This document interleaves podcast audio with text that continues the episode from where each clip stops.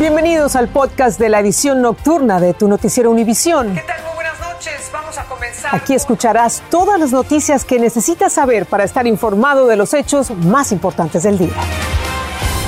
Es jueves 9 de junio y estas son las principales noticias.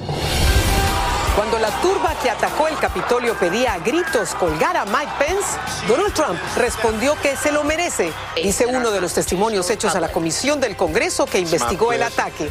Y el ex fiscal general William Barr testificó que la idea de que las elecciones le fueron robadas a Trump era una basura y que no quería formar parte de ella. Demandan al condado de Los Ángeles por presuntos abusos sexuales contra niños de un orfanato en los años 80. Por décadas el centro fue guardia de depredadores sexuales ante la indiferencia del personal, dice la demanda. Y manifestantes abogaron por diferentes causas afuera de la sede de la Cumbre de las Américas en Los Ángeles. Pedían desde reforma migratoria hasta la intervención de Estados Unidos en Nicaragua. Así comienza la edición nocturna. Este es su noticiero Univisión Edición Nocturna con Patricia Yaniot y León Krause. Patricia, amigos, muy buenas noches. Comenzamos el día de hoy con Colombia. A solo nueve días de la segunda vuelta electoral, Colombia está en una encrucijada histórica. Por primera vez en su historia podría salir electo presidente un candidato de izquierda, Gustavo Petro. Su rival, Rodolfo Hernández, está de visita en Miami, Florida. Así es, León, y en esa ciudad denunció supuestas amenazas de muerte que habría recibido, por lo que anunció que se quedaría para proteger su vida, pero como nos dice Guillermo González, luego cambió de parecer. Que están intentando matarme. El candidato presidencial colombiano Rodolfo Hernández, de visita en Miami, denunció hoy supuestas amenazas de muerte en su contra. Dijo que sus contendores políticos son criminales y asesinos y que teme por su seguridad. Tengo la certeza de que mi vida está en riesgo. Es claro que podemos esperar cualquier cosa, hasta lo más grave, de un grupo político que se comporta como una banda criminal.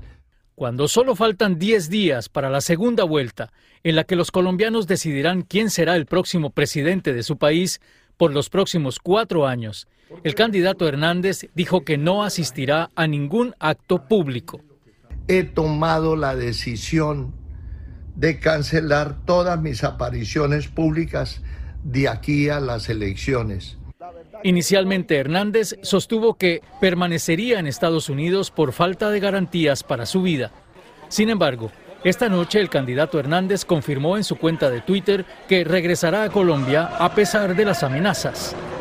El ministro Daniel Palacios y el gobierno nacional me están proporcionando todas las seguridades para regresar a Colombia. El sábado estaré con ustedes. La campaña presidencial en Colombia se desarrolla en medio de fuertes acusaciones de uno y otro candidato y de un tenso ambiente político absolutamente polarizado. Muchos analistas en Colombia consideran que la actual campaña presidencial es la más sucia y compleja de la historia reciente de ese país. Actualmente casi todas las encuestas muestran un empate técnico entre los dos candidatos, el izquierdista Gustavo Petro y el independiente Rodolfo Hernández. Regreso contigo.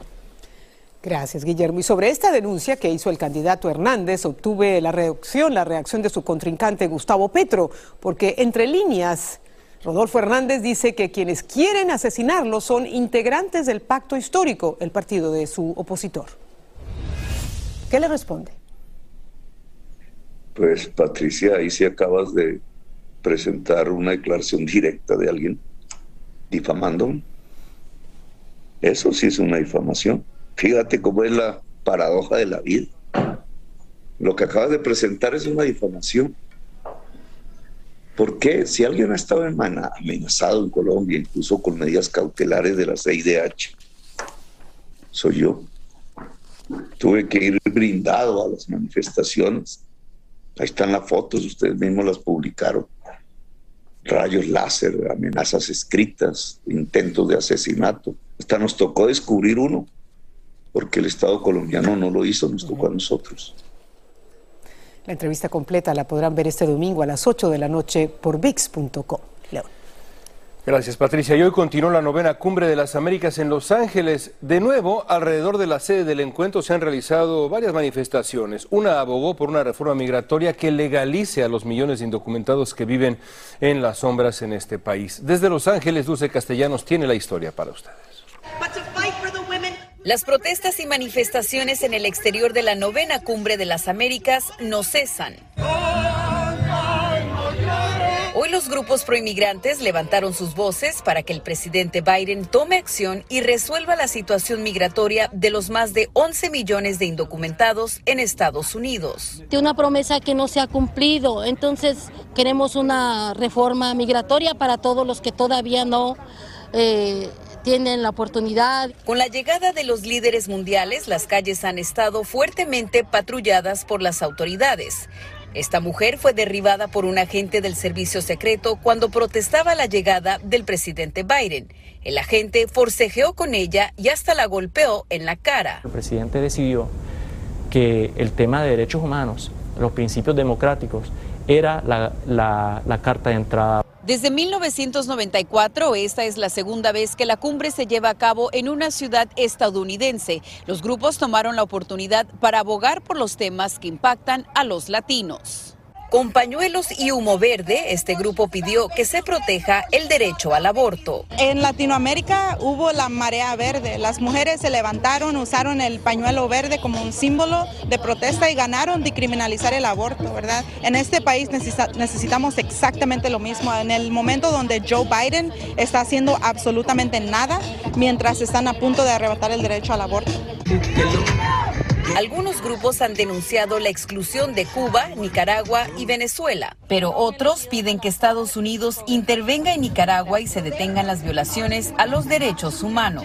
Estamos aquí solicitando la ayuda de la región para poder recuperar nuestra democracia y poder lograr la liberación de nuestros presos políticos. La cumbre concluye el viernes. En Los Ángeles, Dulce Castellanos, Univisión. Y al interior de la sede de la cumbre, el presidente de Costa Rica se pronunció sobre la situación en Nicaragua. El resto de América Latina y el sistema de las Américas debemos decidir colectivamente cuál es la mejor manera de ayudar a los nicaragüenses para que quieran democracia. Pero Costa Rica no va a tratar a un dictador o a un vecino, sino que ese tiene que ser un esfuerzo multilateral.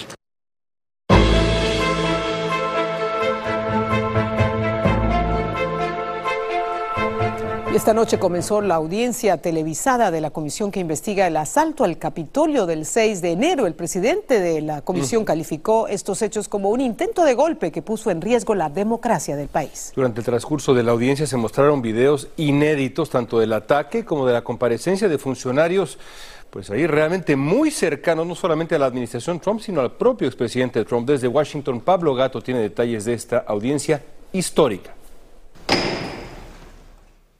Más de un año de investigación, mil testigos y 140.000 documentos para, según la comisión del 6 de enero, llegar a una conclusión. El 6 de enero fue la culminación de un intento de golpe de Estado, dijo el presidente del comité.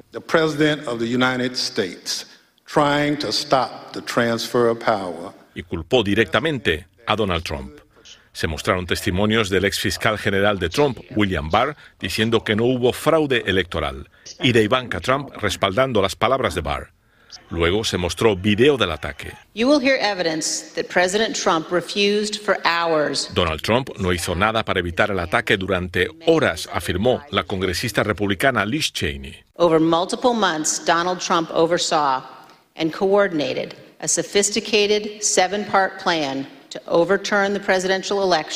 y agregó que nada fue espontáneo, sino que Trump supervisó un plan durante meses para anular los resultados de las elecciones. También testificó una policía que sufrió el ataque y un documentalista cuyo testimonio tenía como objetivo dejar claro que los llamados Proud Boys tenían planeado atacar el Capitolio. El liderazgo republicano de la Cámara Baja criticó a la comisión y dijeron que es un intento de los demócratas para distraer del tema de la inflación. I don't see any prime time hearing set for gas price No veo ninguna audiencia para hablar de los precios de la gasolina, afirmó Kevin McCarthy. Trump urgió a los republicanos a defenderlo de cualquier acusación. La comisión no tiene el poder para poner cargos criminales contra nadie, solo puede recomendarlos al Departamento de Justicia. Y Pablo, ¿cuál es el siguiente paso ahora? Bueno, hay que recordar que todavía faltan más audiencias, por lo tanto nos queda bastante por escuchar muchos detalles, pero también hay que recordar que la comisión nada más y nada menos que acusó a Trump de intentar hacer un, golpe de Estado en este país. Así que la pelota está ahora en la cancha del Departamento de Justicia y ver si finalmente encausará o no a Trump. Patricia. Gracias, Pablo, por tu informe.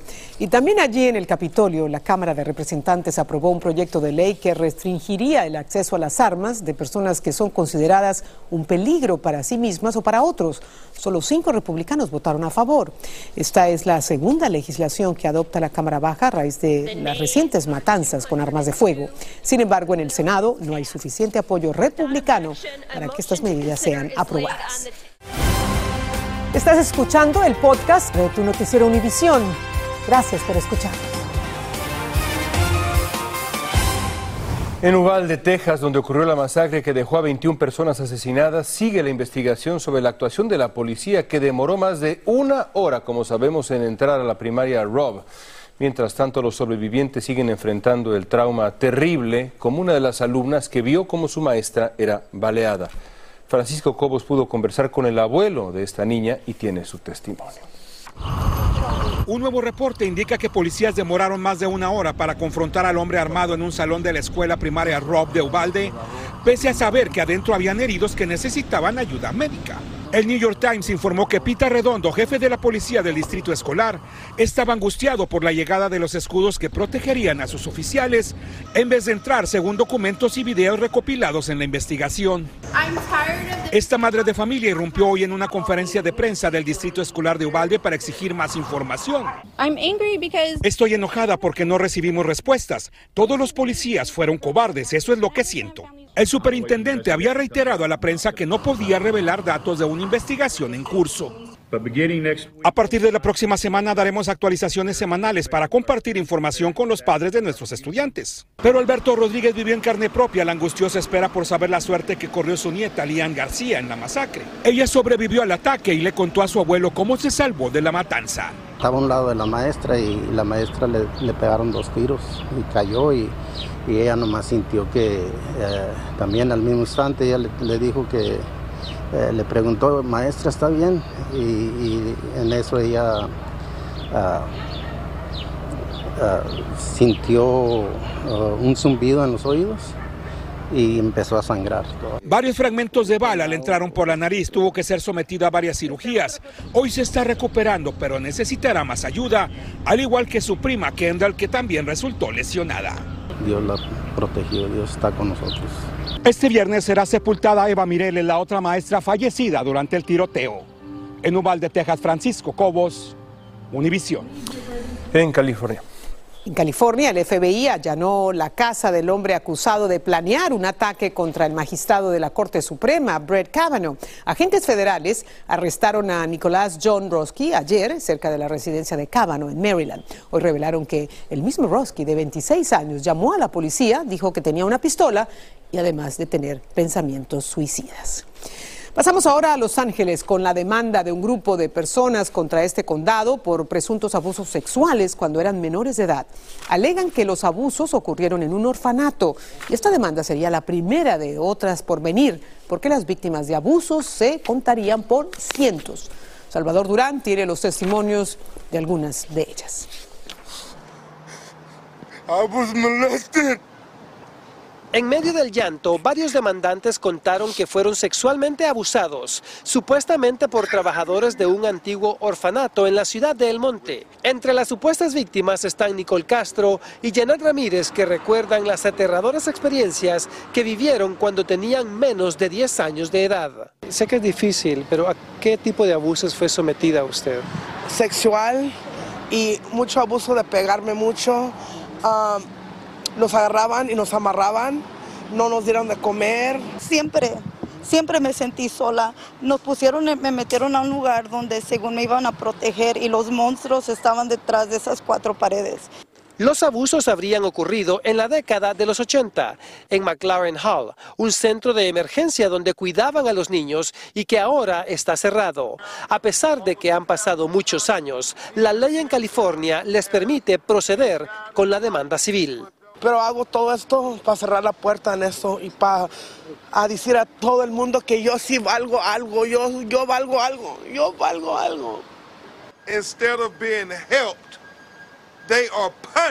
los abogados dijeron que esperan que el condado de Los Ángeles responda por los hechos que supuestamente fueron omitidos. Esta denuncia incluye solo a 40 demandantes de más de 500 personas que esperan agregar en otra demanda que preparan para los próximos días.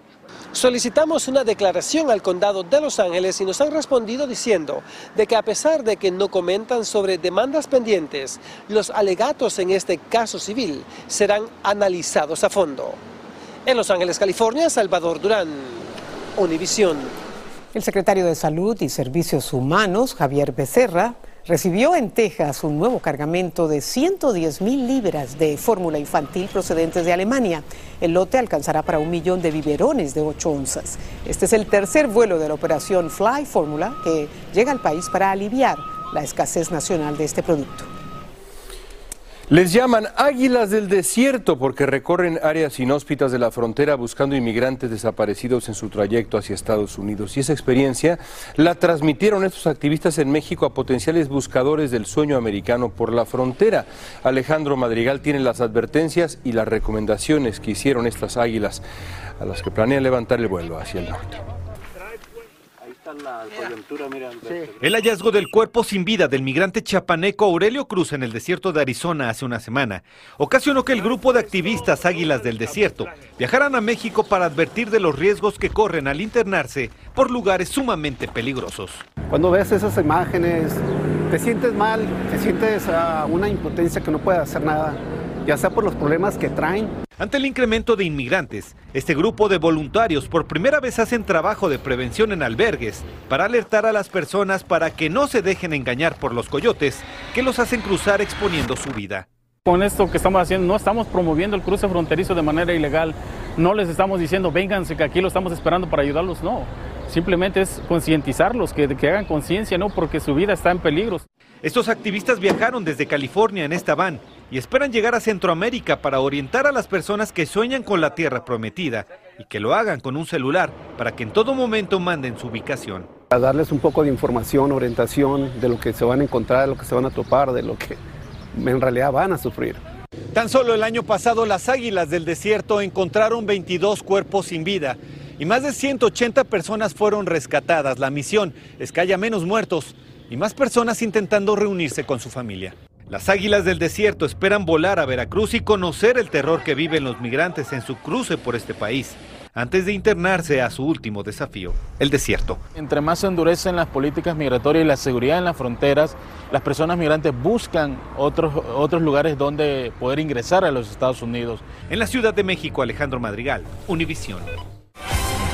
En España, el jefe de bomberos de Málaga informó que un incendio forestal ha obligado a la evacuación de 2.000 personas ante el temor de que el clima seco y cálido pueda alimentar las llamas. Los organismos de emergencia han desplegado casi mil bomberos militares, cuadrillas de apoyo para luchar contra el fuego que ha quemado más de 2.000 hectáreas hasta ahora. Venezuela podrá exportar ciertas cantidades de petróleo hacia Europa a cambio de un alivio de su deuda económica. Dos compañías europeas, Eni y Repsol, recibieron la autorización del Departamento del Tesoro de Estados Unidos para importar petróleo a través de sus operaciones en Venezuela a pesar de las sanciones. Los primeros embarques de petróleo están programados para empezar en las próximas semanas. La NASA está reuniendo un equipo para estudiar los fenómenos aéreos no identificados más conocidos como ovnis. La agencia dice que el interés del estudio es por seguridad nacional y seguridad aérea y aclara que no hay pruebas de que los ovnis sean de naturaleza extraterrestre. El estudio comienza a principios del otoño y duraría unos nueve meses. Pero dicen que no pueden explicar que son, así que bueno. Los precios de la gasolina siguen subiendo, pero el dueño de una gasolinera en Phoenix, Arizona, está ayudando a sus clientes a ahorrar, a ahorrar dinero porque vende la gasolina por menos de lo que la compra. Asegura estar perdiendo cientos de dólares al día, pero dice que vale la pena ayudar a los demás. Es su estilo de vida en estos tiempos. difíciles. Todavía difíciles. Hay muchas almas caritativas y bienvenida, bienvenidos a descuento. Maravilloso. Gracias. Que descansen amigos. Hasta luego.